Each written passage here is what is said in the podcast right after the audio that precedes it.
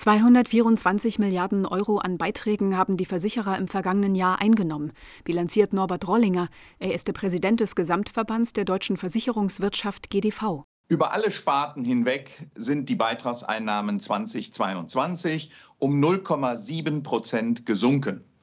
Das ist angesichts der aktuellen Krisen ein ordentliches Ergebnis. Die einzelnen Sparten erzielten dabei ganz unterschiedliche Ergebnisse. Die Lebensversicherer verbuchten ein Minus bei den Einnahmen. Durch die Inflation bleibt den Bürgern immer weniger Geld für die Altersvorsorge. Bei Schaden, Unfall und privater Krankenversicherung gab es hingegen ein Beitragsplus. Auf der anderen Seite stiegen allerdings die Kosten für die Unternehmen. In der Kfz-Versicherung steigen die Kosten für Ersatzteile und Werkstattleistungen. In der Wohngebäudeversicherung schießen die Preise für Baustoffe wie Ziegel, Dämmstoffe, Beton und Stahl genauso in die Höhe wie die Handwerkerleistungen. Und auch bei Rechtsschutzversicherungen steigen die Kosten, denn es gibt immer höhere Streitwerte und damit auch immer höhere Anwalts- und Gerichtsgebühren.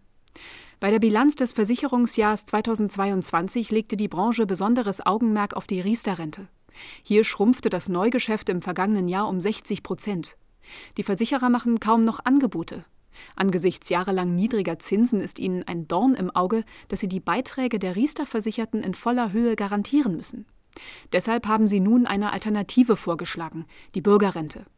Die soll jeder abschließen können, auch Selbstständige, Beamte und Arbeitslose.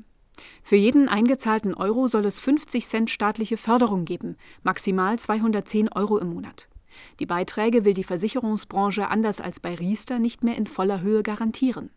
Norbert Rollinger vom GDV über die neue Garantie. Sie wird 80 Prozent sein, weil Wissenschaftler herausgefunden haben, dass bei 80 Prozent Garantieniveau wir eine deutlich profitablere Kapitalanlage machen können und damit in der Summe eine bessere Rendite erzielen können.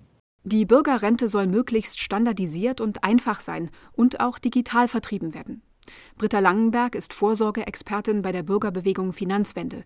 Sie hält den Vorschlag für nicht mehr als eine Riester-Rente 2.0. Also das Kernproblem der Kunden ist eben, dass zu wenig für die Altersvorsorge bei ihnen ankommt. Und das liegt an den viel zu hohen Kosten. Und die werden jetzt auch in dem neuen Vorschlag unter den Teppich gekehrt. Britta Langenberg plädiert für einen öffentlich organisierten Fonds für die private Altersvorsorge. Der könne die Kosten besser auf das Nötigste minimieren. Als Vorbild nennt sie Schweden. Inforadio vom Rundfunk Berlin-Brandenburg.